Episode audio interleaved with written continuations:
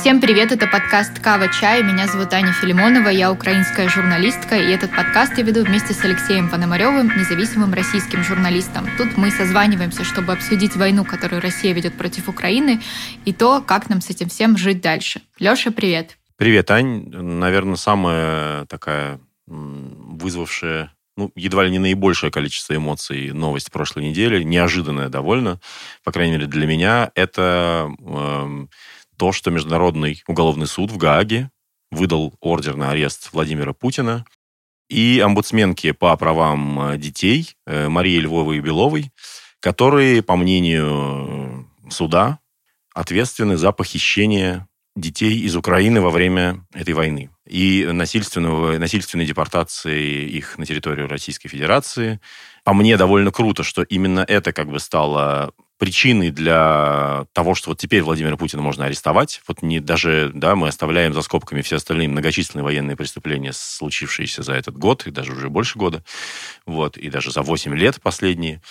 Я смотрел некоторое время назад очень впечатливший меня репортаж телеканала «Дождь», который сделали Нигина Бероева и Соня Гройсман про то, как происходит, собственно говоря, эта насильственная депортация, как этих детей отправляют на перевоспитание в России, и вообще какие тут есть выходы, не знаю, перспективы, и насколько на самом деле велики масштабы этого бедствия. И, конечно, мы не могли эту тему пропустить мимо Ковачая, поэтому сегодня у нас в гостях э, журналистка телеканала «Дождь» и моя дорогая подруга Соня Гройсман. Соня, привет. Привет. Я очень рада быть у вас в гостях. Вы оба были у нас в подкасте. Привет, ты иноагент, и Аня, и Леша. Вот, теперь я тоже у вас с радостью расскажу все, что знаю про Львову Белову, депортацию и все, что нам удалось выяснить. Я просто хотела сказать, что я вот сегодня утром посмотрела этот репортаж, хотя э, Лёша мне уже неделю или две недели говорил, мне напоминал буквально каждый день, чтобы я его обязательно посмотрела. И, конечно, я хочу сказать, Соня, что это супер мощная работа, и я думаю, что важно, и в том числе для нас, для украинцев тоже. И большое тебе спасибо за то, что ты это сделала. Поэтому сегодня мы будем будем задавать вопросы, но какие-то вопросы ты уже отвечала, собственно, в самом этом репортаже. Вот, но не все наши слушатели наверняка его смотрели. Мы обязательно оставим ссылочку в комментариях, но, возможно, какие-то вопросы, да, Леша, мы будем э, повторять. Ну, так, как будто бы мы его не смотрели. Сделаем вид. Я с радостью. На самом деле, первое, что хочется знать, э, ну, мы все понимаем, и кто живет в Украине, и кто как-то следит за этой ситуацией, мы знаем о том, что украинские дети и из ранее оккупированных территорий, из новооккупированных в прошлом году территорий, они вывозятся в Россию но не совсем понятны масштабы. Можешь, пожалуйста, рассказать, сколько этих детей, есть ли такие точные данные и что это за дети? Айна, ты вот знаешь, сразу просто с самого сложного вопроса пошла, потому что это буквально вопрос, он вроде бы простой. Кажется, как будто бы ты есть некое ведомство, да, например, украинское, куда ты такой, здравствуйте, сколько детей вот вы ищете? Они такие, столько-то детей мы ищем. И дальше, значит, мы продолжаем заниматься репортажем. Чтобы ответить на этот вопрос, мы, наверное, потратили на первые три недели работы. Мы просто пытались понять, господи, сколько, что, ну, как бы, я понимаю прекрасно, знаешь, что в ситуациях, когда дело касается детей, особенно, например, разлученных с родителями, каждая вообще-то история — это супер трагедия. Ну, то есть мы не должны такие, а, ну, там, масштабы преувеличены, идем дальше. В общем, если отвечать на твой вопрос из того, что мы сейчас понимаем. Сначала мы пытались понять, э, что это за цифры, например, э, на сайте «Дети войны», да, есть цифра количества детей, депортированных в Россию по версии Национального информационного бюро. И очень долго мы пытались понять, что это за, вот сейчас это уже там 16 200 детей. Пытались, в общем, добиться ответа у различных ведомств, и сначала мы думали, что, возможно, дело в том, что вот мы российские журналисты, мы журналисты телеканала «Дождь», и поэтому нам никто толком не отвечает, и все дают разные ответы. Кто-то говорит, это количество заявлений в прокуратуру, кто-то говорит, это число вообще звонков на просто горячую линию вот этого Министерства информации, да, и это могут быть совершенно разные звонки. То есть, например, кто-то просто потерял там, ребенка или кого-то вывезли насильно вместе эвакуировали вместе с семьей, а другая часть э, семьи, например, его ищет и так далее. Ну, эвакуировали, депортировали, то есть э, понятно, что для российской стороны она это все называет спасением. Угу. Вот, и эвакуации. Понятно, что в части случаев это было нифига не эвакуация, а депортация. Из того, что мы сейчас, э, как нам кажется, понимаем, таких случаев несколько тысяч, но важно понимать, каких именно случаев. Такая сейчас будет, знаешь, краткая справка, база. Как мы для себя, в общем, сформулировали? Формально я разделю детей, которых вывозили из Украины в Россию, на три группы. Первая группа она, мне кажется, самая чувствительная, и это то, о чем думают люди в первую очередь, когда слышат да, насильственное перемещение детей, депортация. Это дети, у которых есть семьи, родственники, опекуны в Украине, и которых вывезли в Россию, и там пытаются, значит, поместить в российские какие-то семьи конкретных данных а ни украинская, непонятное дело, российская сторона нам не дали. Но мы пообщались с огромным количеством волонтеров, огромным количеством людей, которые с разных сторон этим вопросом занимаются. И вот в моем представлении вот таких историй, когда там детей разлучались с родителями из-за фильтрации, из-за того, что дети с родителями оказывались просто по разные стороны линии фронта, в случае чего, из-за какой-то спешки, из-за принудительной депортации.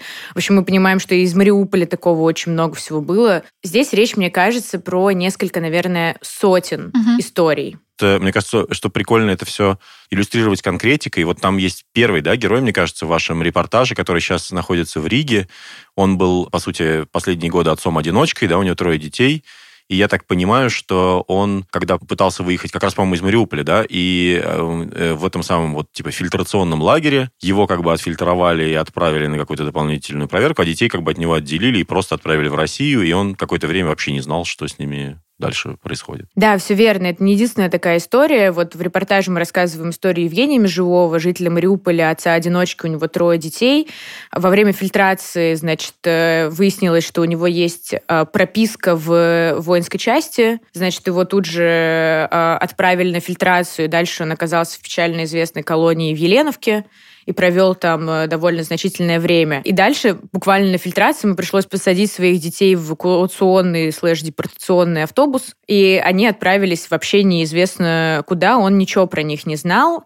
И слава богу, слава богу, что его дети достаточно взрослые, особенно старший сын, который вспомнил, да, как связаться с отцом. И оказавшись уже в Подмосковье, в лагере, в том самом лагере, в котором, я думаю, что мы это еще обсудим, оказался и будущий приемный сын Марии Львовы Беловой Филипп, и многие другие дети, которых потом установили в российские семьи. В общем, у сына Евгения Межевого ему удалось действительно связаться со своим отцом. И, забегая вперед, эта история закончилась благополучно. Отец, после того, как его выпустили, узнал, что его детей планируют усыновить в российские семьи, и буквально за два дня он оказался из Мариуполя в Подмосковье и забрал своих детей. Мы знаем также истории, например, это тоже известная история, скажем так, в украинском а, информационном поле мальчика с мамой разделили на фильтрации, где сейчас мать его неизвестна, Снежана ее, кажется, зовут. А дальше мальчик оказался в России, и за ним приехала его бабушка. Угу. То есть здесь тоже хорошо, что он каким-то образом смог связаться со своей бабушкой, она его забрала. Мальчик выступал на Давосском форуме, кажется, вот рассказывал, что ему говорили, ну все, ты своим родственникам не нужен, мы сейчас, э, в общем, э, тебе здесь предоставим э, дом и кров, и вот твоя новая страна. Ну, в общем, слава богу, да, он смог связаться со своими родственниками. Вот таких случаев, как бы по нашим ощущениям, не так много. То есть, когда речь, мы слышим, да, там 16 тысяч детей и так далее, слава богу, это не вот эти истории. Таких историй поменьше. Да, хорошо, наверное, что их поменьше, но все равно, все равно это все много. Ты понимаешь, я, я с самого начала не, не устаю говорить, что все, что все, что больше нуля во всей этой истории, это все слишком много. Скажи, а правильно ли я поняла, что большая часть этих детей это дети-сироты из э, детских домов на территории непризнанных ДНР и ЛНР, рожденные или попавшие туда после 2017 года? Это вот как раз я перехожу, значит, э, к двум э, другим группам. Действительно, самая многочисленная группа детей, перемещенных э, из Украины в Россию, это действительно дети с территорий, которые с 2014 года были а, под контролем Москвы. Из того, что мы поняли, до 2017 года у Украины была возможность оттуда детей, в том числе из сиротских и интернатных учреждений, каким-то образом, в общем, эвакуировать на свою территорию, но дальше этот процесс остановился. И вот сколько там а, сирот появилось появилась после 2017 года, учитывая, да, что все это время происходили военные действия, люди беднели. То есть, когда мы говорим про сирот, в большинстве случаев это социальные сироты. Вот с этих территорий э, непризнанных ЛДНР. Просто потому, что у большинства этих детей были родители или какие-то родственники, которые жили там же или, может быть, там где-то на территории Украины, но они посчитали, что детям будет лучше в этих учреждениях, потому что там, по крайней мере, у них будет, не знаю, кров и так далее. Часть, э, понятное дело, что это просто лишенные родительских прав и так далее. Там э, мы потом, да, узнавали эти безумные истории, когда смотрели уже российское телевидение, российские пропагандистские фильмы, что вот в этих э, интернатных учреждениях оказывались дети, чьи родители пошли, значит, воевать на стороне ополчения, за все это время погибли, и вот так вот дети, значит, э, живут с тех пор э, в интернатах, и вот они же оказались в российских семьях. Действительно, вот сколько таких, опять же, случаев тоже непонятно, просто потому что ни Украины нет данных э, об этих детях после 2017 года, ни Россия, понятное дело, нигде эти списки не публикует, но, как нам кажется, речь идет вот здесь как раз уже про несколько тысяч э, детей. Причем у многих из них, я повторюсь, э, так или иначе, есть какие-то связи на этих территориях, а дети оказались э, в России.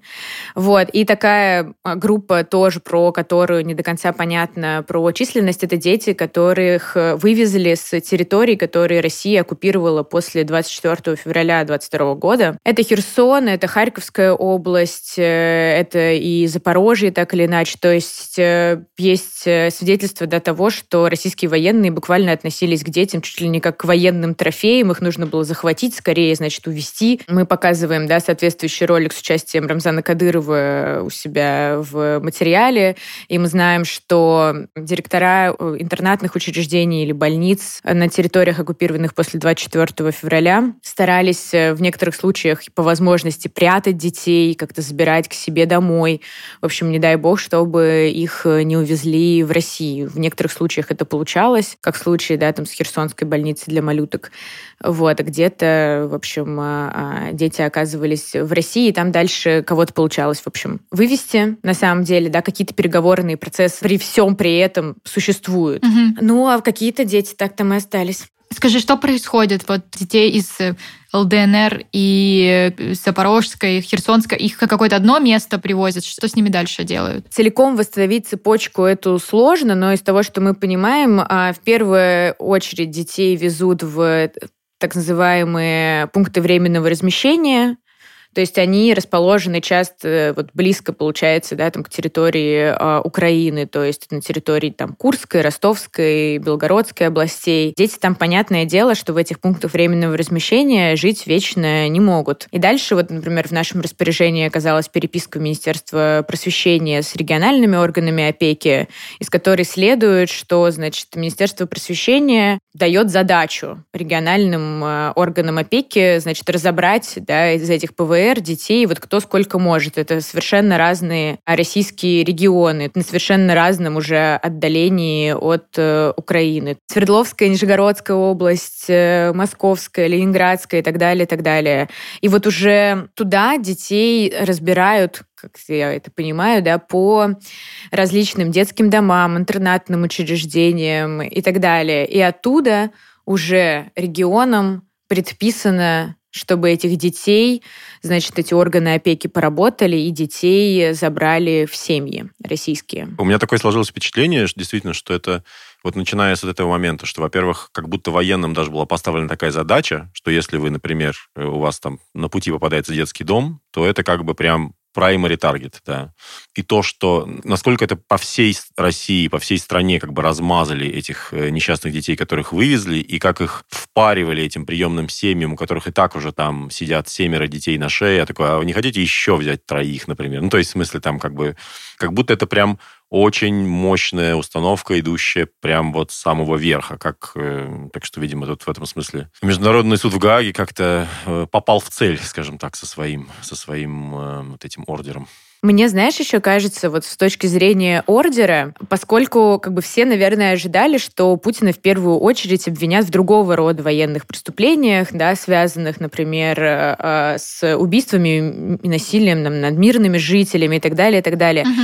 Но все эти кейсы, их, э, как я понимаю, нужно тщательно доказывать. Вот всю эту историю с вывозом украинских детей, ее не то чтобы скрывали, да, как, например, с убийством мирных жителей, этим гордились. Я думаю, что э, очевидно то, что нет э, никакого публичного приказа. Мы не видели ни одного подписанного Путиным приказа э, о том, что он бы там сказал, э, как бы убивайте мирных жителей или, значит, бомбите. Там это, это действительно будет сложнее доказать. А тут он как бы обнародовал свой собственный приказ, по сути, о депортации детей. Поэтому и все. И тут поэтому он и получил, мне кажется, сразу эту поездку. Поэтому и нам не составило большого труда найти огромное количество сюжетов на федеральных каналах. Буквально каждый там телеканал или каждая какая-то региональная газета считали своим долгом сделать материал об очередной семье, которая установила, взяла под опеку в данном случае, потому что усыновлять, слава богу, они пока не усыновляют, а, детей из э, Украины, Путин, конечно же, несколько раз встречался с Марией Львовой-Беловой.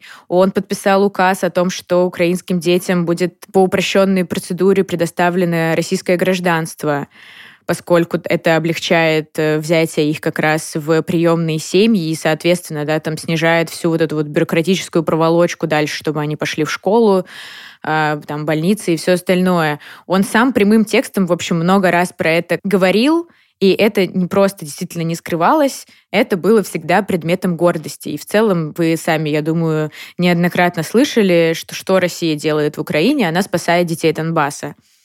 И вот это вот спасение детей Донбасса а, опускает тот факт, что вообще-то Россия сама создала условия для того, чтобы их нужно было спасать, это как раз э, и подтверждалось все время, это нужно было все время демонстрировать вот этими всеми там роликами, постами в телеграм-каналах, отчетами Марии Львовой-Беловой и всем остальным. Поэтому здесь действительно ничего не скрывалось все это демонстрировалось, и тут даже как будто бы собирать большую базу не нужно. Вот все как на ладони, на поверхности. Ну да, и, собственно же, вот эта встреча Путина с э, Львовой Беловой, когда он там ее расспрашивает о том, как ее теперь жизнь, как у нее, значит, как она справляется со своими без, э, многочисленными обязанностями, и она так, значит, там кокетничает, что вот мы многодетные матери, мы многозадачные, бла-бла-бла. Это все, все, конечно, вызывает такое прямо... Я хочу ворваться по поводу этой женщины, потому что, во-первых, как бы я не узнала совершенно недавно. То есть вот э, когда она публично заявила, что она как бы в кавычках усыновила этого Филиппа 15-летнего. Но э, более подробно ее жизни я узнала как раз из твоего сюжета, Соня, и я просто поняла, что она какая-то идеальная женщина этой путинской России. Во-первых, извините, она попадья православного священника. Во-вторых, у нее у самой миллиард этих детей. Она вся состоит из этих традиционных ценностей. Э, она цисгендерная, гетеросексуальная жена священника. Она блондинка, и при этом она еще абсолютно... Я не знаю, насколько искренне, вот здесь я, может быть, э, не могу судить, но она еще такая политически супер подкованная. То есть вот это, мне кажется, в понимании Путина, э, опять начинаем гадать на Путине, но неважно, вот это, мне кажется, идеальная русская женщина была. И он ей, мне показалось, довольно-таки восхищался. Вот про Львову Белову я понимаю, что это, опять же, да, попытка интерпретировать, значит, по экранному, телевизионному какому-то образу, но мы же много как раз еще общались с детьми, которые лично, да, общались э, э со Львовой Беловой, и в том-то и прикол, что она на них производит впечатление самое лучшее из всех этих вот как раз чиновников. Ее фишка в том, что она как бы в общении меньше всех похожа на чиновника. То есть она действительно, в отличие от большинства российских чиновников, умеет общаться с людьми, умеет общаться с детьми, улыбается. И где-то в глубине души, возможно, она же реально искренне верит в то, что делает и искренне верит в то, что вот они сейчас действительно, да, там помогают семьям. От нее же мы практически не слышали всех вот этих историй про нациков, и всего остального, она наоборот, она всегда там выступает с поддержкой российских семей, которые взяли как раз себе детей. То есть вот у нее какая-то совсем другая риторика. И это, конечно, создает просто страшнейшее впечатление, потому что человек с улыбкой говорит очень страшные вещи. Да, Владимир Владимирович, благодаря вам я взяла ребенка из Мариуполя. Да, они у нас сначала пели гимн Украины, но ничего, мы их перевоспитали. Я бы добавил, что как раз, мне кажется, она еще и, ко всему прочему, очень лицемерно звучит. То есть это как раз тоже очень характерная черта, ну, не знаю, путинских чиновников, когда она говорит, ой, ну, проблемки есть, но мы, конечно, точно друг друга любим. Типа, давайте спросим ребенка.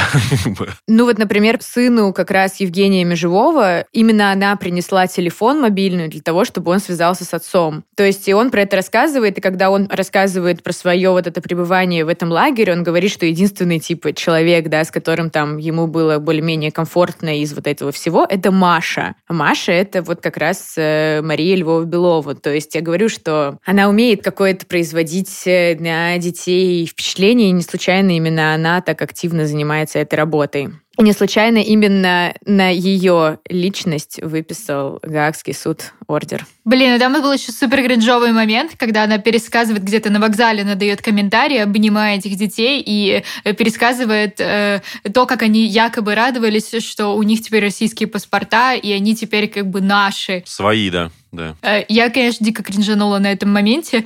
Ну, не знаю, по поводу искренности общения с людьми я, я здесь не могу э, э, как бы не оценивать, но для меня со стороны, вот исходя из разговора с Путиным, она выглядит как такая, ну, в общем, полнокровная фашистка. Господи, ну это просто, знаешь, вот мы, я извиняюсь, мы откинем мостик к одному из предыдущих выпусков, в котором мы обсуждали другой репортаж «Дождя», который Ане понравился гораздо меньше, чем этот про, значит, мобилизованных. Но дело в том, что понятно, что эти герои все производят, ну и мы все это как бы да, немножко в плену вот этих образов действительно экранных, как ты говоришь. Вот, может, действительно оказывается, что она не самая плохая из тех людей, которые, с которыми детям приходится сталкиваться. Вот. И там вроде есть какие-то люди, которые явно, знаешь, даже ну, там вот этот вот дядька, который говорит, о, а кто у нас к нам еще приехал? Саня, там, Леха, там, он показывает там этих чуваков, которые у него там тусят. И он такой, ну, какой-то вот, ну, не знаю, ну, вот мое как бы первое впечатление, какой-то хороший чувак, типа, который, ну, вот, занимается усыновлением детей. Пастор? Нет, не паспорт. Разные персонажи такой, ну, опять же, это чисто экранное впечатление, да, я с ними сам не разговаривал, не знаю всех жизненных обстоятельств, они как бы производят немножко разные впечатления. Для меня там, условно говоря,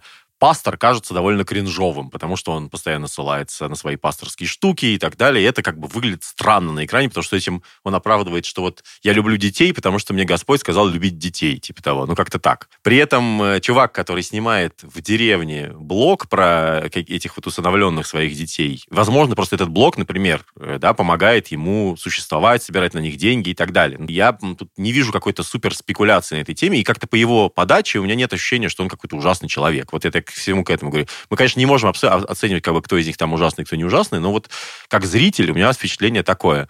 Поэтому как раз это все э, вместе, вот это как бы картина того, что это, на самом деле в этом участвует огромное количество очень разных людей, вообще как бы совершенно разных, из разных регионов, оно как раз и вызывает у меня какое-то ощущение про супер вселенского какого-то ужаса, типа, как же вообще мы с этим всем будем потом разбираться, потому что по всей России, как бы, вот размазаны эти несчастные дети, они все попадают в какие-то разные места, где-то их возят вот этот супер трешовый момент, когда их везут на какую-то на историческую реконструкцию, дети начинают рыдать. Это просто жесть была. Я прям зависла на этом моменте, особенно после того, как кто-то там говорил, да, там, что нет у них никакого ПТСР. Я уже не помню, кто, кто, кто или чиновник, или какая-то из приемных матерей сказала, что нет никаких проблем, они уже все забыли. Ой, да что там, они были маленькие. Я прям просто офигела, э, потому что, ну, я не знаю, даже, блин, даже взрослого украинца украинца сейчас нельзя приводить на такое место на фестивале реконструкции, потому что мы все, блин, боимся этих резких звуков. А уж э, детей я просто не понимаю, сколько можно быть таким, не знаю, нечувствительным, нечеловечным.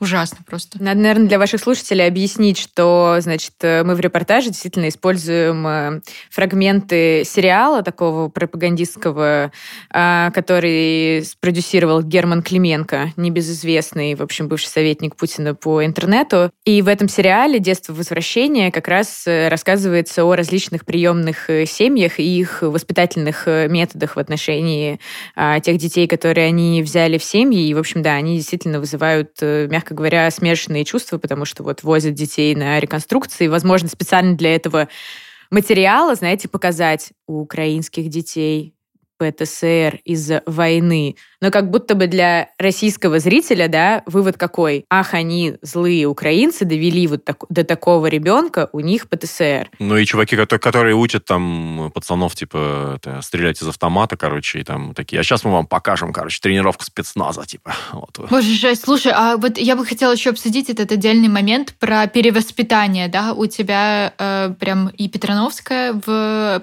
в сюжете есть, и Саша Романцова из э, Центра гражданских свобод украинского Нобелевского лауреата, которая была у нас в подкасте, кстати, не забудьте послушать этот выпуск. И там как бы она объясняет, что вот это вот перевоспитание детей, это в этом есть признаки геноцида, правильно я понимаю? Да, но я, конечно, не специалист по международному праву, потому что как раз признаки геноцида это вот ровно то, что должен предъявлять Международный уголовный суд, потому что геноцид это прям реально очень страшное преступление. Но из того, что как раз э, вот говорит э, детский семейный психолог Петрановская, которая как раз очень много лет работает с приемными семьями и очень четко, знаете, она меня прям отрезвила в какой-то момент. Потому что, честно говоря, я ловила, Леш, вот эти вайбы, типа, ну, детям все-таки вот они выехали от войны, да, они сейчас, по крайней мере, не на линии боевого столкновения находятся, да, то есть они плюс-минус в безопасности. Плюс некоторые семьи, ну, честно говоря, да, ну, не людоеды. Мы знаем, например, вообще про очень адекватные семьи, которые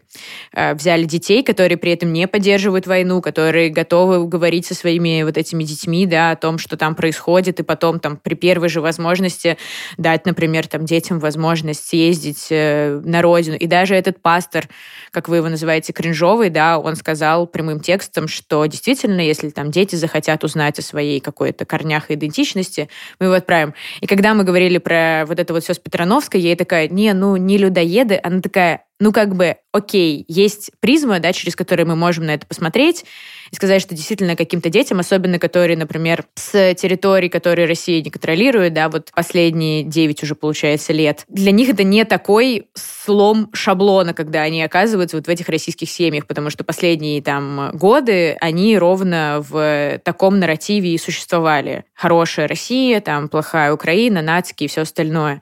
Но для тех детей, которые с тех территорий, где все это время их родиной была Украина, и в целом они ощущают себя украинцами, для них оказаться вот в типичной для российского ребенка вот этой вот парамилитаристской среде, это очень и очень стрёмная штука что действительно у детей сейчас э, наблюдается такое поведение немножко заложническое. Им приходится адаптироваться. Ну, то есть у них нет особо никаких выборов и вариантов. Они оказались, там, не знаю, да, мальчик Филипп, который первое время говорил, что хочет вернуться в Украину, но он оказался в семье Марии Львовы Беловой. Ну что он будет? Все время ей, значит, э, перечить, если от нее зависит, по сути, его выживание. Понятное дело, что дети далеко не дураки. Они понимают, чего от них ждут, и они начинают вести себя соответствующе, просто потому что для них это такая вот выживальческая модель. Mm-hmm. Но говорить о том, что дети так легко это все забудут, вот это вот Тарановская это называет насилием, да, насилие над э,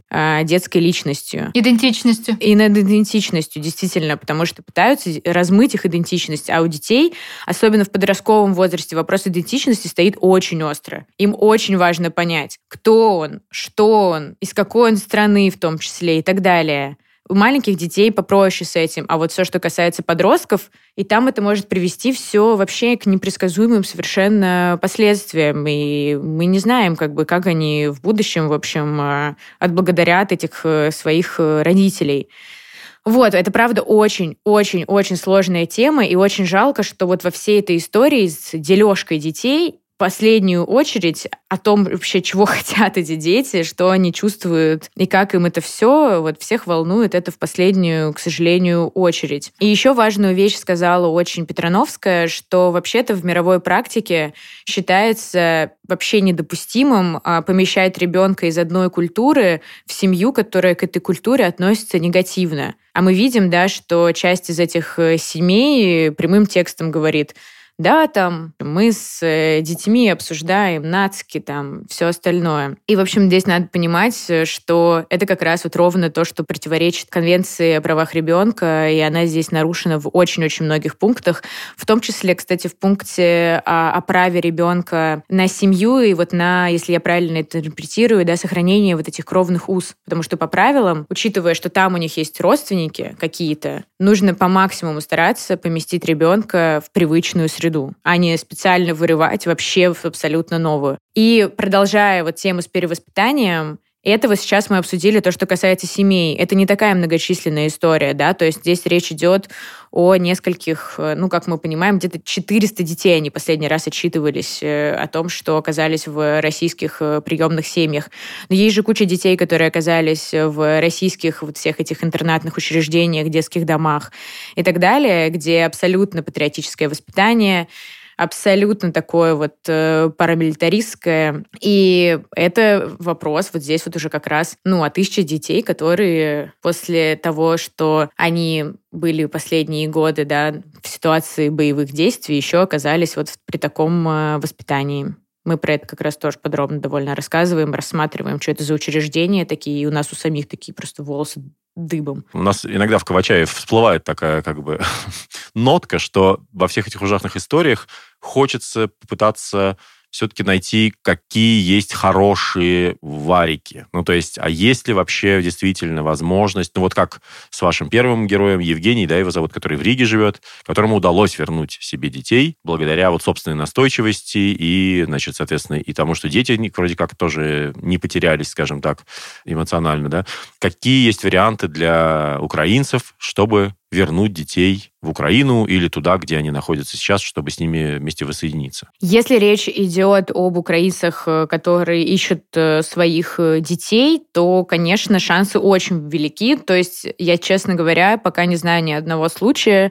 Исключение, наверное, это вот истории с родителями и детьми, которые уехали вот в эти лагеря. Вы, наверное, знаете, да, это когда, например, из Харьковской области или из Херсона детей отправляли в лагеря на территорию России, потом линия фронта сдвинулась, дети оказались по одну линию фронта, родители по другую. Часто семьи эти можно так характеризовать э, частично как неблагополучные, плюс еще война, честно говоря, вообще их жизнь лучше не сделала. И, значит, дальше перед родителями встает вопрос, да, им нужно забрать своих детей, находясь э, на украинской стороне, детей, которые находятся в России, потому что Россия отдает детей только из рук в руки. Да, мы, конечно же, отдадим вам детей, но вам нужно для этого, да, получается, выехать в Европу. Ань, ты, я думаю, сама знаешь прекрасно, какой это огромный путь нужно проделать. Угу. То есть нужно выехать теперь из Херсона в Европу, пройти весь этот огромный путь э, и оказаться в России. Мы знаем, что сейчас э, различные и российские, и украинские волонтерские группы с этими процессами помогают. Э, а, например, а, фонд Кулебы, в общем, с этим, например, помогает, то есть, потому что здесь очень важная история, связанная именно с тем, что эти, на это все нужны деньги, на это все нужны какие-то ресурсы,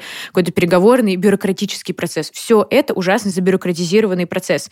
Но хорошая новость в том, что действительно там, родителям или каким-то родственникам, если у тех есть соответствующие документы, и они прошли весь бюрократический ад, детей отдают. То есть такого, чтобы мама едет за ребенком, а ей говорят нет, ну, мы, по крайней мере, не знаем, российские волонтеры тоже, но они все тоже говорят, что, конечно, законы мирного времени вообще не подходят под законы военного времени, когда для того, чтобы забрать ребенка, тебе нужно какие-то миллионы бумажек. Особенно есть же еще категория детей. Это приемные дети, которые взяли себе украинские семьи и они оказались так или иначе разделены.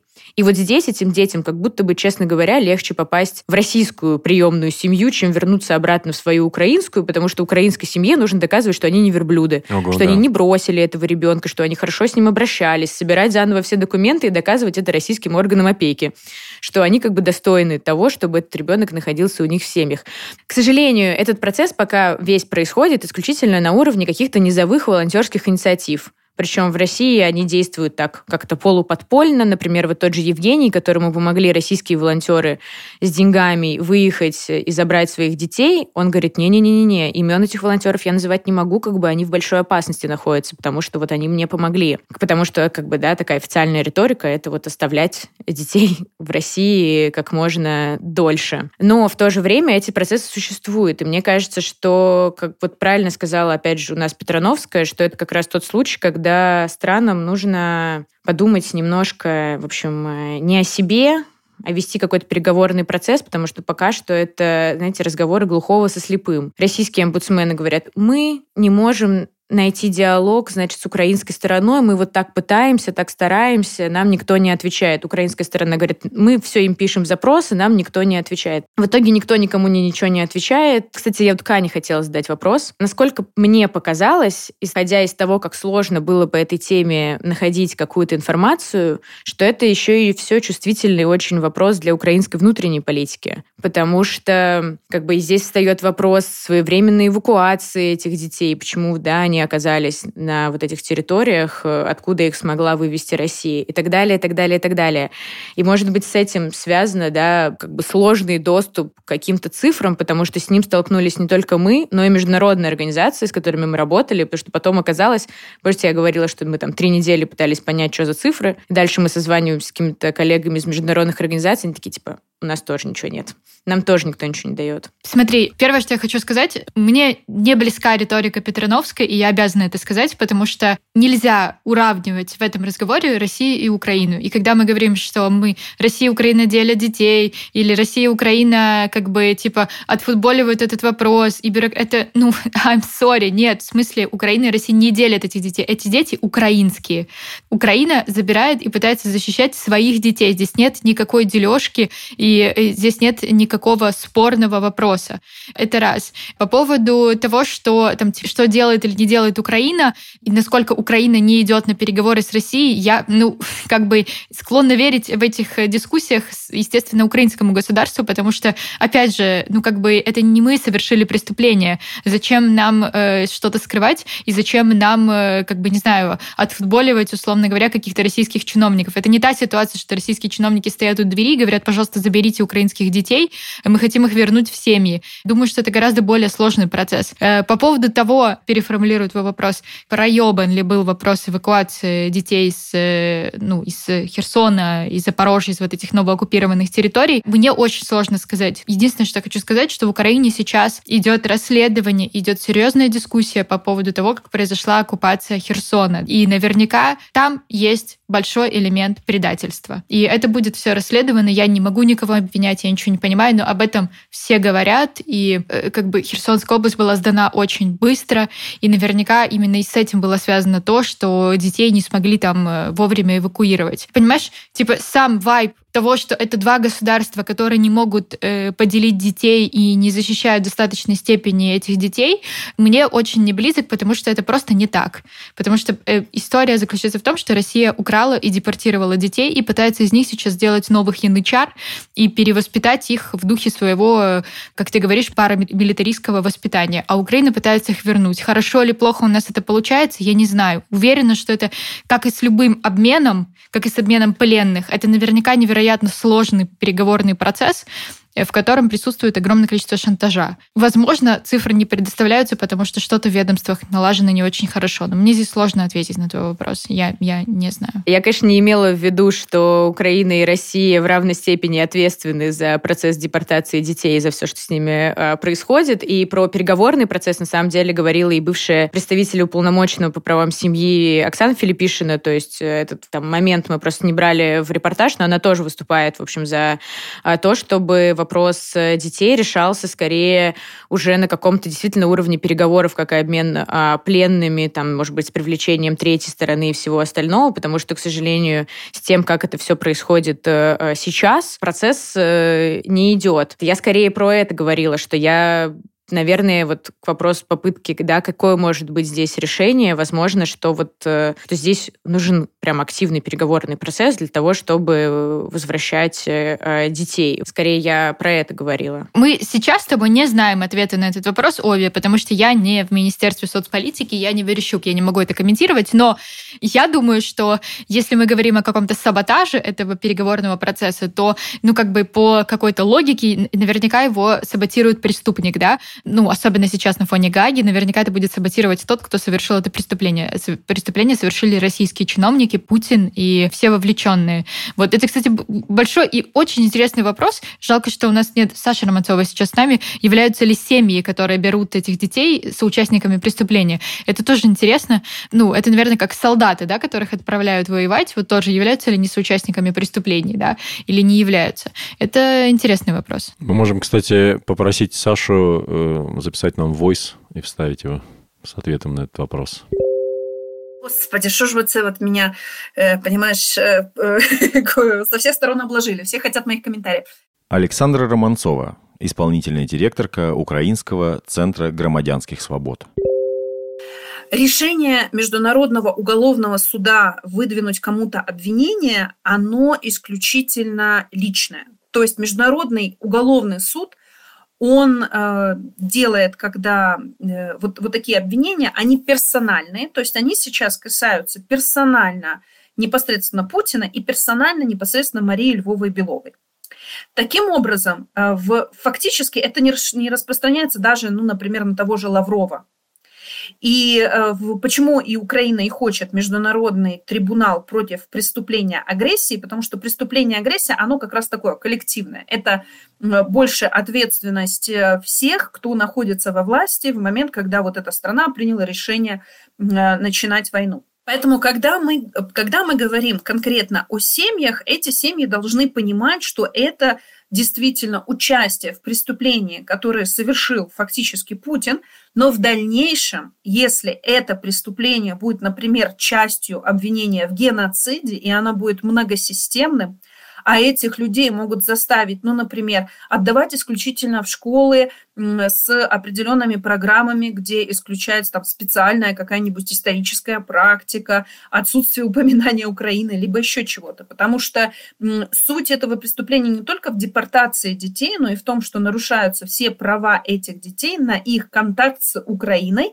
на их права как граждан Украины, ну или, например, на права граждан Украины, которые в том числе могут иметь гипотетически, ну, какое-нибудь имущество. Ну вот родственников не осталось, да, но пока ребенок несовершеннолетний, он не владеет этим имуществом, но в дальнейшем мог бы после 18 лет.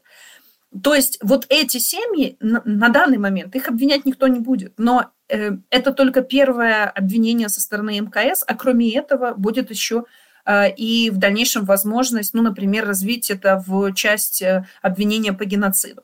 И тут уже Точно так же, как это происходило с семьями, собственно, э, немецких, э, немецкими семьями, которые усыновляли э, детей по по внешности похожих на арийские, на арийские черты из Польши, из Югославии и так далее – и когда эти дети узнавали, никто, естественно, не обвинял эти семьи. Но вопрос, что эти семьи будут с этими детьми делать?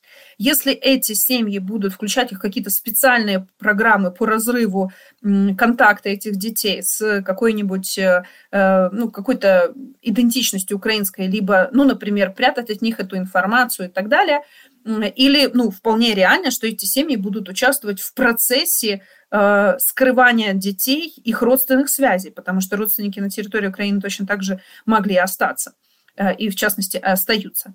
Э, в данном случае каждый из таких, э, поэтому вот Мария Львова-Белова, она, собственно говоря, и сделала этот пример. Она хотела показать, что вот даже если так публично усыновить мальчика из Мариуполя, то фактически э, ничего за это не будет. Но тем не менее, вот, это происходит. И меня всегда, честно говоря, удивляет, в России миллионы детей без э, опеки. Ни одного взрослого, который отвечает и любит этого человека, понимаешь, э, в состоянии детства нету. Почему именно украинские дети должны быть сейчас в приоритете э, для усыновления? Э, ну, как бы, вот просто эти семьи обязаны задуматься – На данный момент этого какого-то состава преступления, я думаю, нет, вот в самом усыновлении.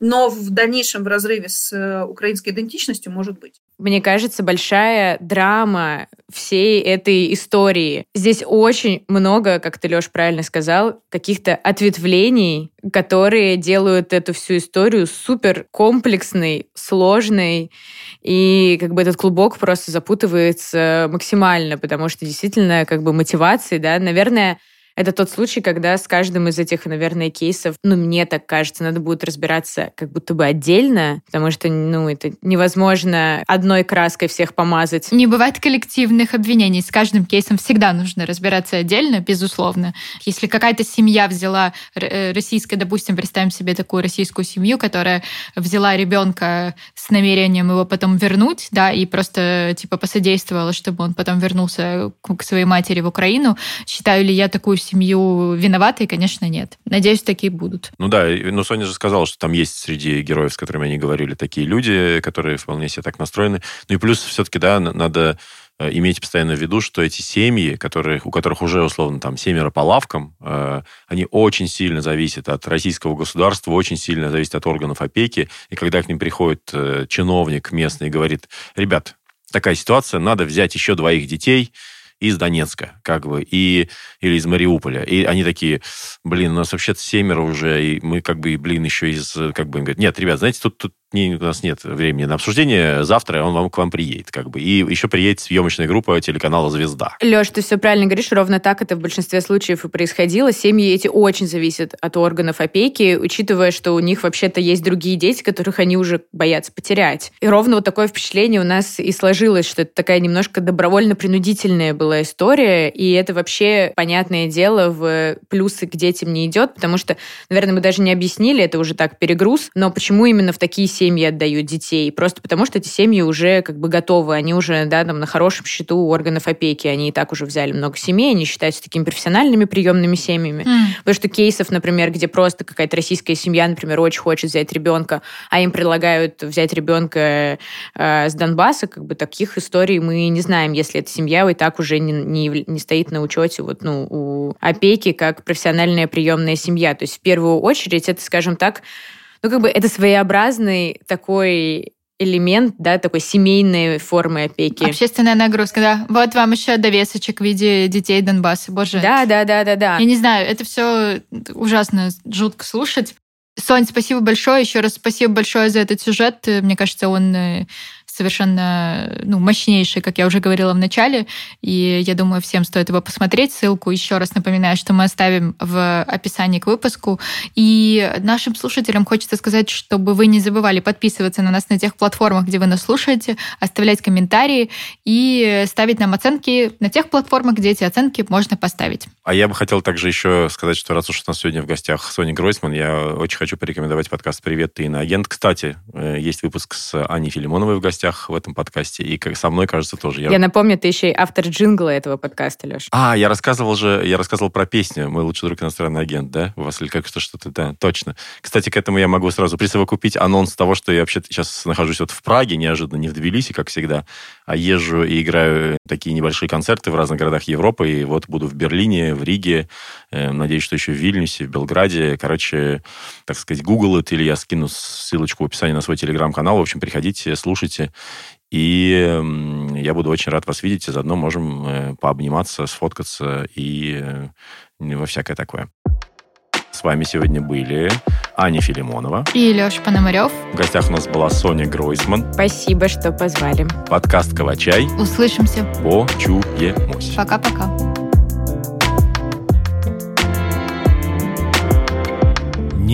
Не плачь, уже не хватает слез И нот не хватает слов И мы, словно рыба головой Об лед где-то прямо под огнем Друзья, от что и вообразить Нельзя, и когда же мы увидимся Неизвестно никому. Но я только помню это временно Полные отчаяния дни Ночи печали за ними Конвойный ключами звенит. Временно, как бы еще объяснить это? Временно Совковая плесень и гниль. Оковы и власть гобни это временно. Спи, моя радость, усни. Спи, моя радость,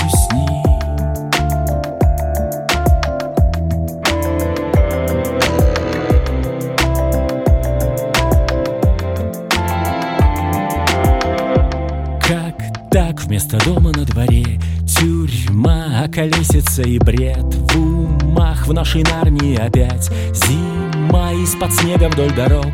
Кресты, пьем вино у края пропасти. Ведь там, где в дверь не постучат менты Мы чужие все равно. Но ты только помни, это временно Полные отчаяния дни. Ночи печали за ними Конвойный ключами звенит.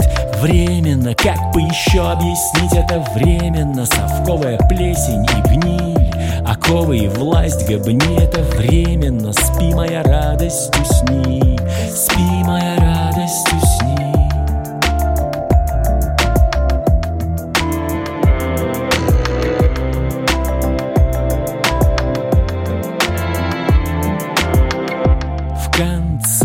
будет суд, ну а потом концерт. У Кощея, сука, смерть в яйце Но разбить его селенок нет В чем отныне наша суть и цель. Я не знаю тут на вкус и цвет. Кто бы что ни говорил Мы здесь, кто бы что ни говорил.